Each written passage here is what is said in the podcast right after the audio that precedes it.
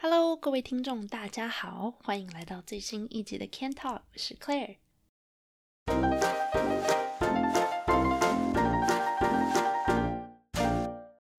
这一集的内容呢，呃，其实是很久之前有一位听众在 IG 上面直接私讯我的时候，我问他说，呃，想要听什么样的内容？因为当时他是。少数应该是第一个吧，有有真的留言给我，然后在 IG 上面有私讯我的听众之一，然后因为是第一个嘛，所以当时还是觉得惊喜万分。那因为这位听众目前住在魁北克的关系呢，所以他一直对于就是针对魁北克的话题非常非常的有兴趣。那刚好我又大学的时候在魁北克念嘛。那在那边其实前后算起来也是住了三四年左右，所以呢，虽然说已经有一点 overdue，然后好像很久之前就应该来做这一集的话题，但是就刚好一直有其他的话题就是。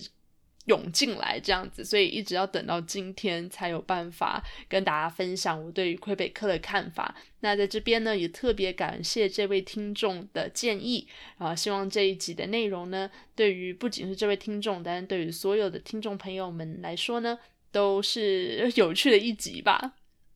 那讲到魁北克呢，其实魁北克在加拿大还算是一个非常特别的一个省份嘛。如果有听我上一集的内容的朋友们的话呢，就会知道说，其实加拿大内部从一开始就是根本就还没有建国开始呢，其实就有非常大的分化。其中的原因之一，就是因为法属殖民地跟英属殖民地之间。两个语言都不通，然后加上英法当时又是那种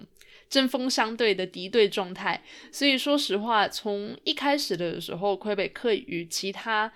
英属的殖民地，也就是今天的安大略省啊，然后其他省份等等的，其实就有一点不太对盘啦。那虽然说之后因为种种原因，所以他们也就是成为了加拿大的一部分，不过从很久以前开始，可能大家都。或多或少有耳闻，就是说，呃，魁北克一直要喊独立呀什么的。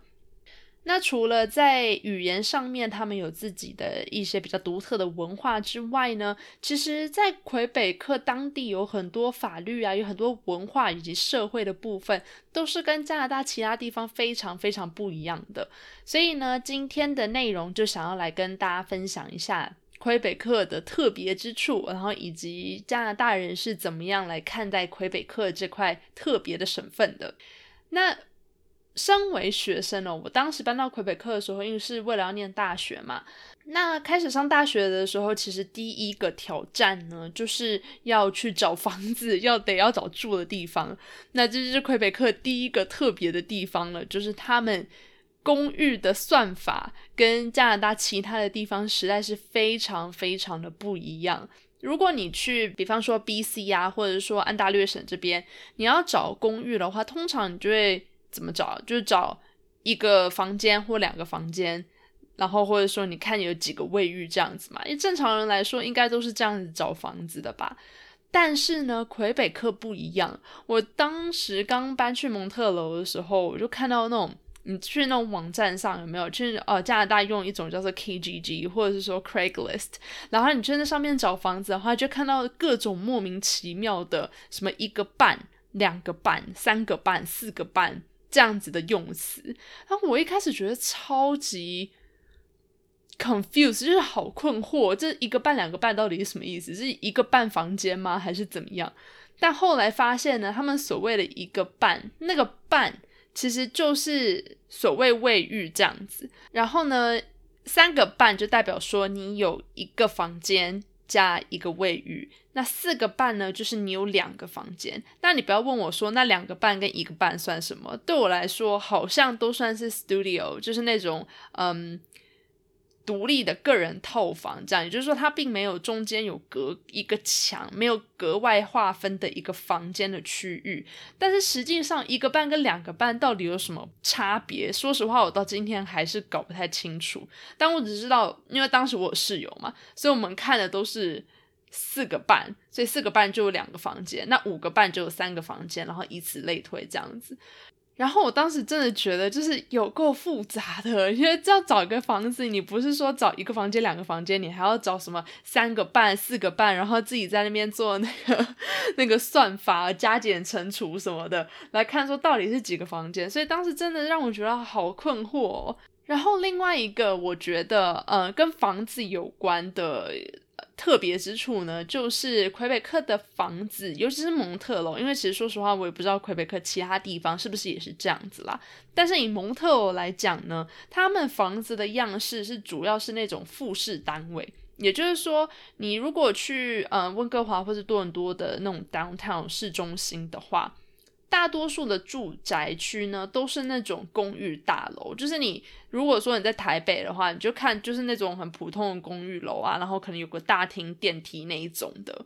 可是，在蒙特楼呢，其实很多的那种建筑不是那种公寓楼，而是一种有点像是复式单位这样。也就是说，你有一个比较长的阶梯，然后你要走上那个阶梯，进去了那个大门之后呢，你一。它其实不算是一个大楼，因为它可能进去可能就只有两三层而已。但你进去这个大楼之后，就是你每一层可能里面会有，比方说，我也不是很清楚，可能就两到五个不同的单位，那些单位都各是一个套房或是一个雅房这样子。也就是说，你可能就有点类似于像是小公寓的概念吧，但是它的外观就是跟呃那种你想象中很典型的公寓大楼非常的不一样。然后更不用提，就是说也没有什么，也没有什么大厅啊，然后也没有管理员，然后也没有前台、柜台，这些都没有。就是其实说实话，看上去还蛮古色古香的啦。然后我自己觉得，其实这种建筑以外观上来说，其实真的还蛮好看的，因为他们就不像是那种普通的公寓楼，就是上面看上去就是那种呃没什么特别的那种玻璃楼，就。如果你去多伦多市中心的话，有很多都是那样子类型的房子。那其实看久了之后就觉得说，哦，其实长得也就差不多。但是蒙特楼的这种复式单位，啊，说实话，我真的不知道它有没有一个专有名词啦。所以如果有知道的听众朋友说知道这种房子叫什么名字的话，也麻烦就是告诉我们一下，因为这样子我们才 知道要怎么样正确的去称呼它。但总而言之，嗯，现在就先把它叫成。复式单位好了，因为这是我在维基百科上面找到的中文翻译哦。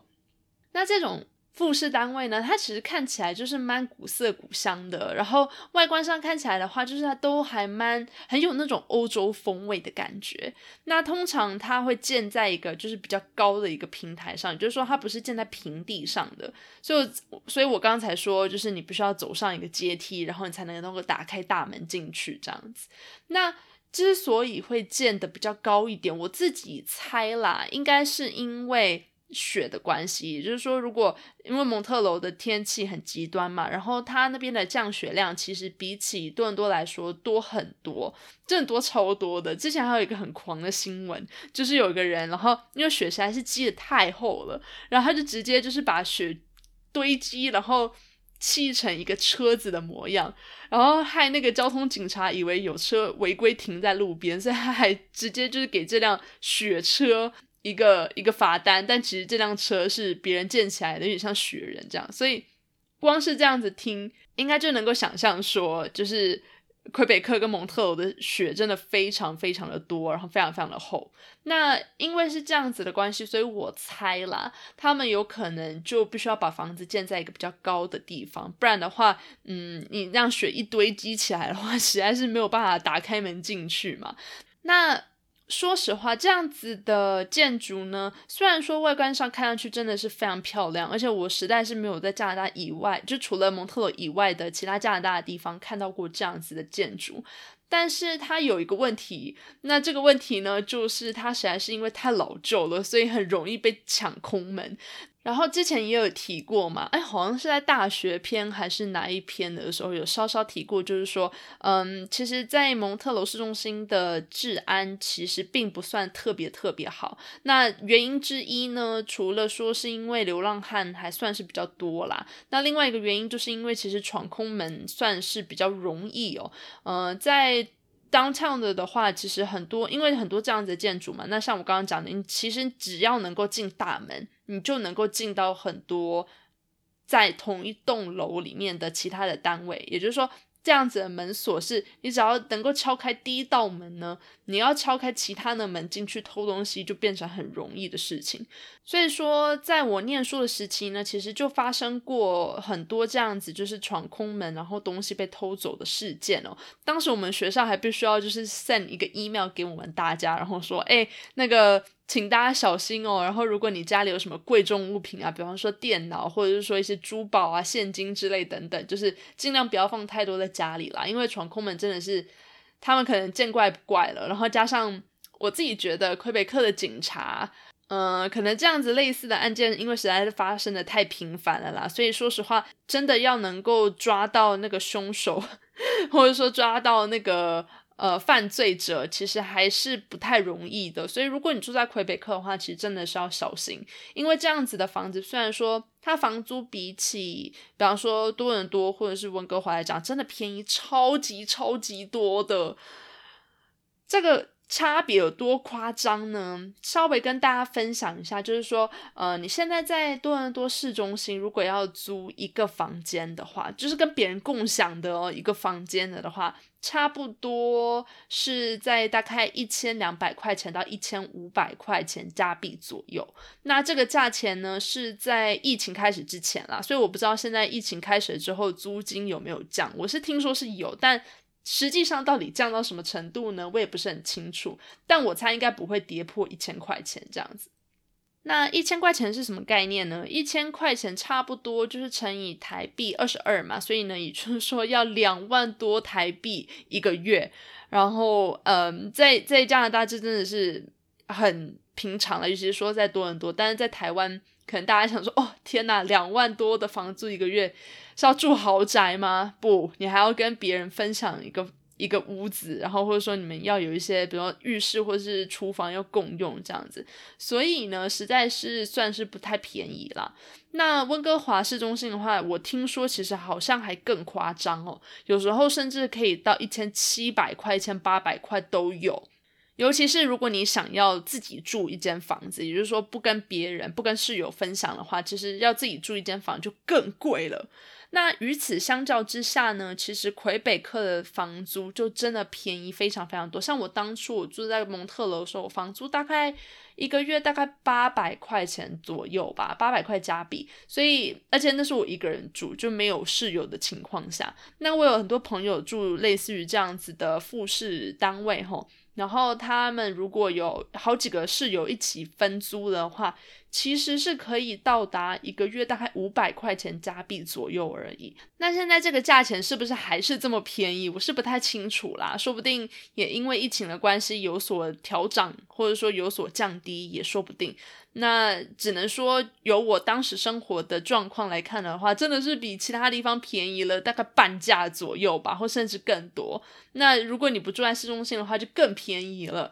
所以真的是非常非常便宜，但相对来说安全性就是比较。没那么安全啦，然后，嗯，真的闯空门的事件也比较多，或者说你可能，比方说，如果真的雪下的很大，那你的楼梯啊什么的需要去维护，或者说需要去铲雪的话，嗯，很多时候是比住在公寓楼里面还要麻烦一点的。所以这就是魁北克的呃特色之一吧，我觉得，如果你去魁北克旅游的话，不妨就是多注意一下他们的建筑，因为我真的觉得。以就真的单纯外观来看了的话，我觉得真的是比其他地方漂亮了好多好多。嗯，比起多伦多这样子，就是很典型的大城市哦，感觉上这样子的大城市好像走到哪里都差不多，或者说都长得差不多。但是我觉得魁北克就是一个非常非常有特色的地方，这样子。那另外一个魁北克也很有特色的地方呢，是它的捷运站。然后我觉得大家可能会觉得说，哈，捷运站，捷运站能有什么特别的？但其实说实话，我真的觉得蒙特罗捷运站还蛮漂亮的哦。它每一个捷运站都有自己的一个一点特色吧，这样。然后让我印象最深刻的捷运站呢，就是一个叫做 Places R 的地方。那这个 Places R 呢，它是一个算是嗯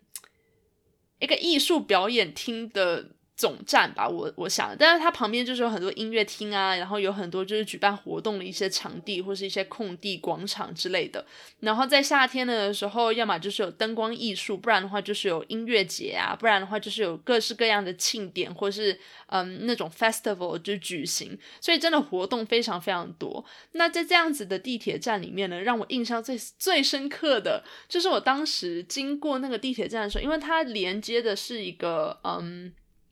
我想应该算是城市音乐厅吧，反正在那个地方就常举行各式各样的音乐会这样子。所以呢，以前我就是也会也会去听音乐会嘛。那加上这个这个广场其实离我家还蛮近的，就大概两三站地铁站的距离这样子。那走路的话，差不多十五到二十分钟，所以其实也不算非常非常远。那在这个地铁站里面，让我印象最最最深刻的呢，就是当时常常有一个。会戴着动物头套的人在那边拉小提琴。那这个动物头套的人呢？他我不知道他真实身份到底是怎样，因为他戴了头套嘛。但他拉小提琴真的非常非常好听，好听到我跟我朋友都觉得这是不是哪一个很有名的小提琴演奏家？然后因为不想要暴露身份，所以他就戴一个头套，然后站在那边就是拉小提琴给路人听这样子。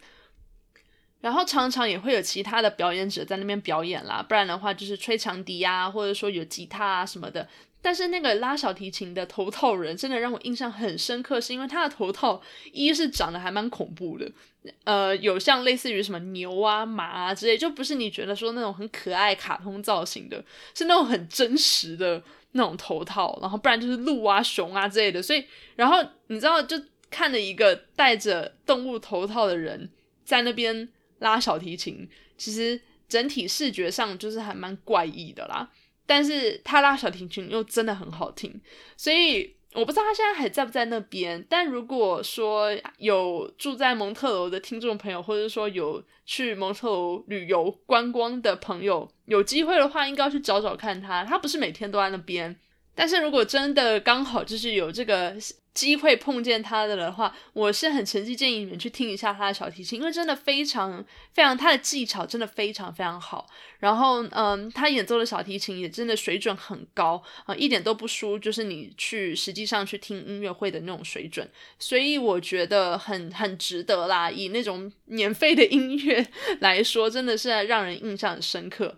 那还有另外一点呢，是我在去魁北克之前完全不知道的一件事情，那就是魁北克的高中跟大学之间呢有一个特别的 program 叫做 the CJAP，然后这个 CJAP program 呢，就是他们有点像衔接，嗯，高中跟大学之间必须要去念的一个学程，这个是加拿大魁北克省教育制度的一个很大的特色啦，因为我觉得好像在加拿大其他地方。并没有听说过这样子的课程哦。那这个课程呢，像我刚刚讲的，就是它就是介于高中跟大学之间嘛。那相对我们台湾可能比较熟悉的学制来说呢，就是高三跟大学的第一年这样子。那这个 CJAP 的课程呢，分成两年的大学预科以及三年的职业预科两种。那魁北克的省政府呢，还规定说，你学生必须要完成这个预科课程，你才可以去深读大学。但是也不要想说啊，我要多念一个学程，然后才念大学，这样子好像。就是很很亏呀！我要又要花钱，或者说又要花时间比别人晚毕业什么的。其实这个课程好的地方呢，就是在于说，你念完他的课程的这些呃 credits 或这些学分，在你念大学之后，其实是可以去抵的嘛。所以其实实际上来说，你要花钱其实更少，因为你需要念的大学的时间就缩短了，因为可以用这个学分去抵嘛。那这个学分就是免费。政府资助的，也所以呢，你实际上需要花在大学学费上面的花费就其实是更少的。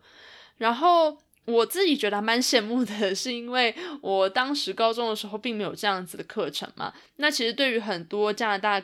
高中的人来说，或者是应该说北美高中生来说啦，念大学或者说去衔接大学，其实都是一个挑战。原因之一是因为。高中的学程跟大学的课程实在是太不一样了。然后高中在这边真的是太放松，就真的很 chill。你只要基本上有稍微念一点书，你的成绩就不会太难看。然后这边的人呢，高中时候又很很喜欢，就是花时间在一些课外活动上。那他们学校整体的风气来说，也是比较鼓励学生去呃拓展学业以外的兴趣嘛。所以呢，你有很多什么木工课啊、戏剧课啊、球队、乐队什么有的没有的，反正就课外活动很多。那当你习惯了，就是说在学业上并没有花。这么长的时间去念书之后呢，你马上跳到大学，然后大学的课程又是那种你一堂课可能就有好几百个人一起念书，教授根本就不会管到你，教授根本就不知道你是谁。所以，如果你从高中就没有建立起一个良好的读书习惯，或者说就没有建立起要怎么样去分配时间、时间管理的这个技能的话，其实对于很多人来说，嗯，一开始都是比较比较具有挑战性的。那对于我当时来说也是如此啦。那更何况我还是从另外一个省份搬来的，所以光是要熟悉环境啊、认识新朋友啊什么的，其实就花了不少时间跟精力。那更何况还要说，就是要努力 念书，然后让自己至至少不要被当吧，这样子。所以这样子想的话，就会觉得说，其实魁北克的学生还是相对来说比较幸运的啦，因为他们真的有这样子的衔接课程来讲的话，这样不仅是你念大学的时候学分可以被抵掉，那更是基本上帮助你提前熟悉跟了解大学。要怎么样去念书，或者说呃怎么样的方式让你能够比较有效率的完成学业跟一些私生活或社交生活上面的一些需求这样子，所以我真的是觉得这个课程其实不应该是魁北克，应该全加拿大都要有啦，不然的话这个差别实在是太大了。如果说台湾的高中是你念书要一百趴，然后大学的时候大家就觉得说哦解放了可以玩，然后大概就只放三十趴的精力去念书的话。北美就是完全刚好相反，就是大家高中的时候只努力念书三十趴，然后其他七十趴都在玩，然后大学的时候突然要你一百趴的 commitment，然后你一百趴的嗯精力跟时间的时候，对很多人真的是难以适应，所以啊，真的是。很羡慕魁北克有这样子的的 program，让我觉得好想移民去魁北克。如果不是我不会念法文的话，我觉得 我应该就会考虑了。真的，那还有其他我觉得也很有趣的魁北克的一些奇景啊，嗯，其中之一呢就是魁北克蒙特楼的松鼠，真的超级多的。就真的，如果你去，尤其是 McGill 的学院里面，就是你去他们的 campus，嗯，学校里面去看了的话。我们校区里面的松鼠真的超级多，而且很多都很肥，你就会觉得说哇天啊，怎么那么肥？我记得我刚搬来加拿大的时候，第一次看到松鼠的时候还好兴奋哦，因为我以前住台北的时候，嗯，车子多人也多嘛，你其实很少能够看到这样子野生动物什么的，所以我一开始看到的时候，会觉得说哇，松鼠、兔子、浣熊这些都超可爱，但是。自从搬来蒙特楼之后，我就觉得哇，松鼠看起来好可怕，因为他们都，他们都不太怕人，而且有时候因为大家会喂他们吃东西嘛，所以真的养了他们就超肥，然后在学校里面就到处都看得到，有时候还很吵，嗯，所以真的是一大奇景啦。那另外一个我觉得也很有趣的点呢，是因为魁北克以前是法属的殖民地，那当初呃另外一个法属殖民地越南，呃。在越战的时候，他们就有很多的移民就有来到加拿大这样子，也就是说，其实，在蒙特楼当地，你们可能会想说，哦，那应该是以法文文化为主吧？虽然的确是这样子没有错，但其实实际上，嗯，除了法文文化之外呢，也有很大的一部分是越南文化。也就是说，我们这边其实有很多的越裔的人士，那他们很多是在这边出生长大啦，所以其实也不一定会说越南文。但除此之外呢，其实有很多很多的越南菜。跟越南餐厅，所以其实你如果到魁北克来看一看的话，会发现说，哦，其实有很多亚洲面孔的人也住在这边，但他们不一定是移民，然后也不一定是就是像我们像我这样子，呃，亚裔或者说会说双重语言的，他们其实就是魁北克人，只是他们长了一副亚洲的面孔，因为他们以前的祖先来自于越南这样，所以我觉得很有趣。而且他们这边的越南餐厅其实真的蛮好吃的，因为魁北克法国菜多又便宜，这已经是大家都知道的事情嘛。那比起很多其他的地方来说，这边的法国餐厅真的是经济实惠，而且又好吃，而且选择又多。那除此之外呢，其实这边的越南餐厅也真的很好吃。像我记得我大学的时候，我常去唐人街那边买菜嘛。那我这边的唐人街比起多伦多或是温哥华唐人街来说，根本就是。唐人巷吧，应该说，因为它真的就是一条很小很小的巷子啊，可能就两条啦这样子，可是加起来就前后你可能走快一点的话，五分钟就走完了，从一端走到另外一端，真的就只需要五到十分钟最多。那在这个唐人街里面呢，就有一家越南河粉，让我真的是回味无穷，因为它真的又便宜又好吃，所以当时我真的好常就是去买菜的途中，顺便去他们那边吃。吃越南河粉，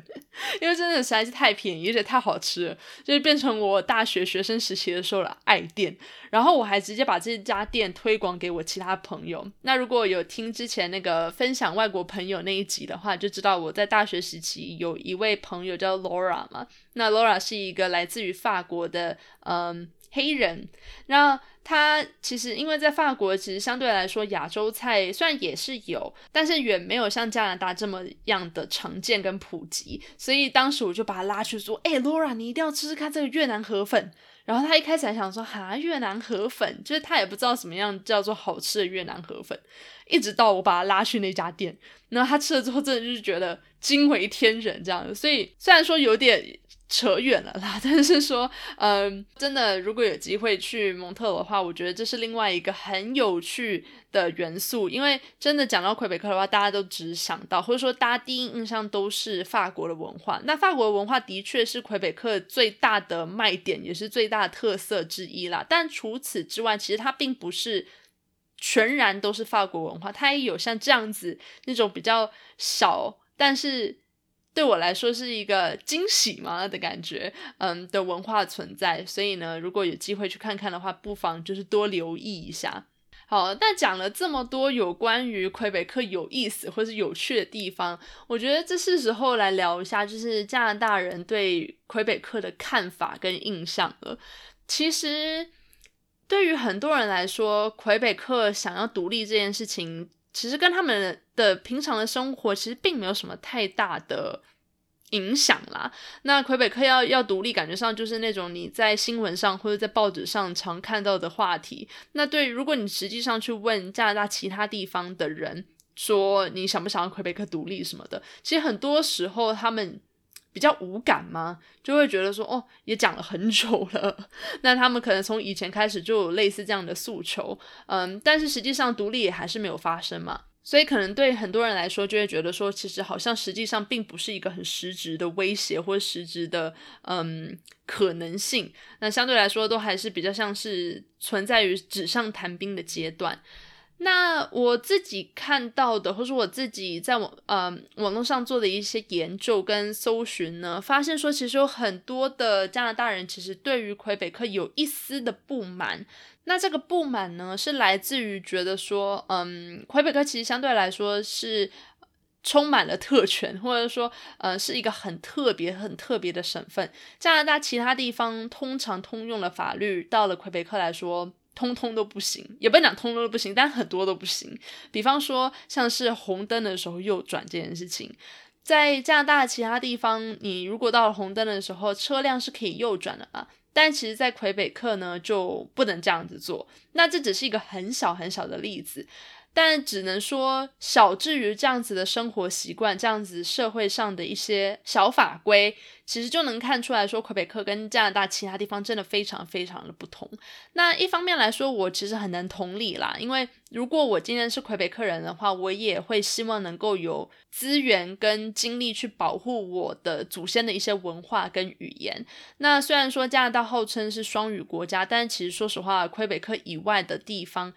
会说法语的人真的不多，那法语的教育也并不算是说是强制需求的，很多人都是是可以选修的嘛。像我当时其实虽然学校里面有教法文。但是还有其他语言可以选择呀，所以也不是每一个在加拿大念书的人都会说法文。那更何况，其实有很多人是，就算他们在高中的时候有学过，其实出了高中之后，因为不用的关系，法文就变得很生疏，啊，甚至是其实就不会讲了这样子。所以我其实很能够理解他们这样子想要保护跟去维护，嗯，法国文化跟法国语言的这个心情，只是说。很多人还是会觉得说，虽然说在这方面可以去同理，或者说可以去了解他们的心情，但是实际上在嗯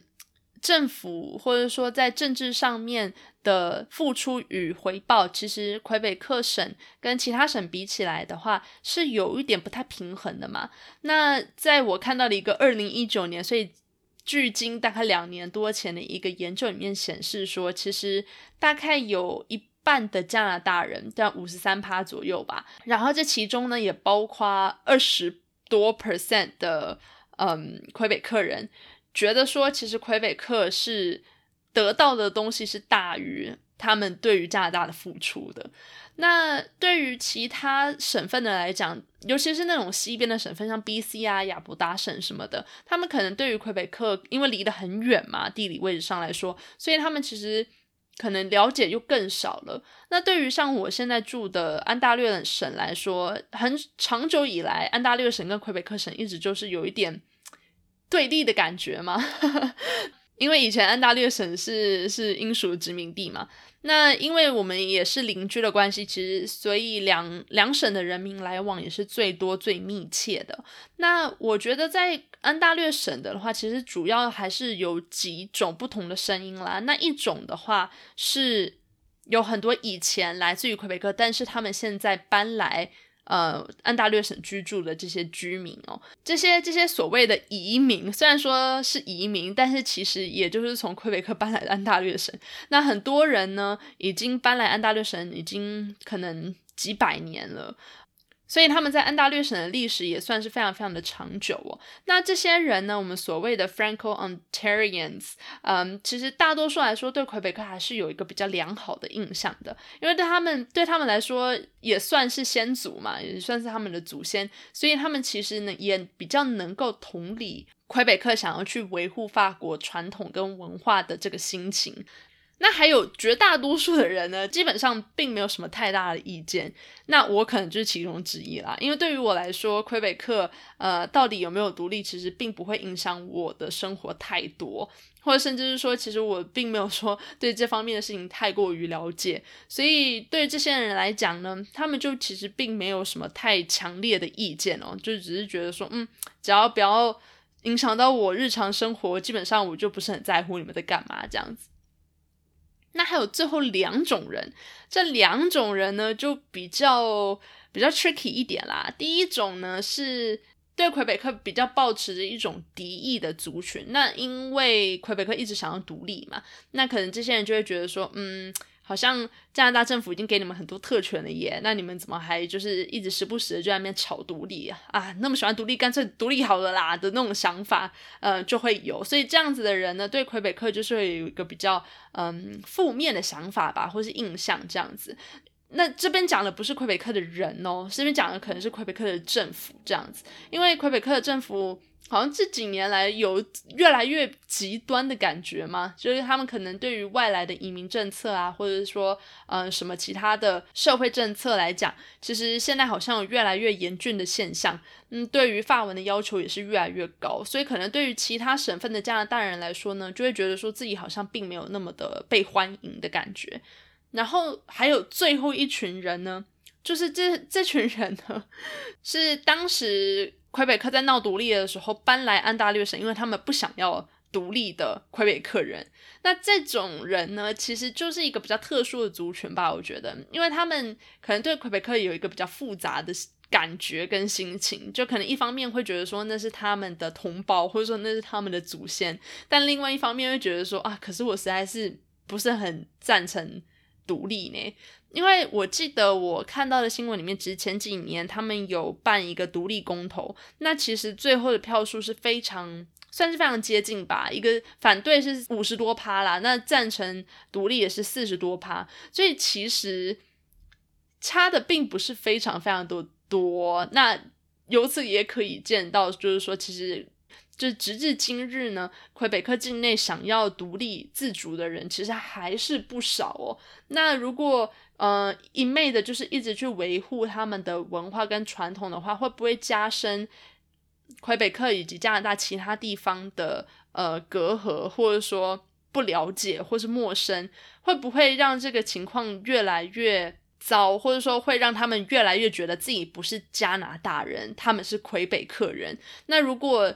这个身份认同的问题没有办法让他们也认为说自己是加拿大人的的话，其实长远来看，对于加拿大来说还算是一个比较严重的社会隐忧吧。我觉得，那虽然说因为我也不是政客嘛，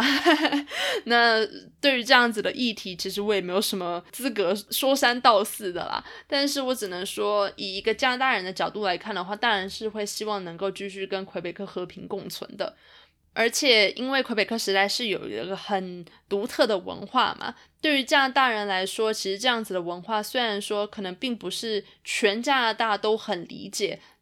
但是我相信，其实对魁北克有兴趣，然后有友好态度的人还是很多的。然后加上，其实现在加拿大的法律保护下，魁北克可以比较肆无忌惮的说法文，或者说有很多。呃，政府文件啊，什么样之类等等，都可以说法文。但如果他们独立的话，对外沟通、贸易之类的，不是得用更多英文了吗？因为他们的邻居就变成是加拿大跟美国之类的，所以说不定对他们来说，那样的处境反而更为艰难。所以他们到底是怎么想？其实我也还蛮有兴趣知道的啦。我其实没有在呃念书的时期遇到什么真的跟我很谈得来的魁北克的朋友。不然的话，我也很好奇，就是说他们到底是怎么去想这件事情的。所以，如果你有认识魁北克的朋友，然后或者说你在魁北克生活够久了，然后你知道他们的一些当地的一些想法或者主流的思想的话呢，嗯，欢迎再多分享，让我知道喽。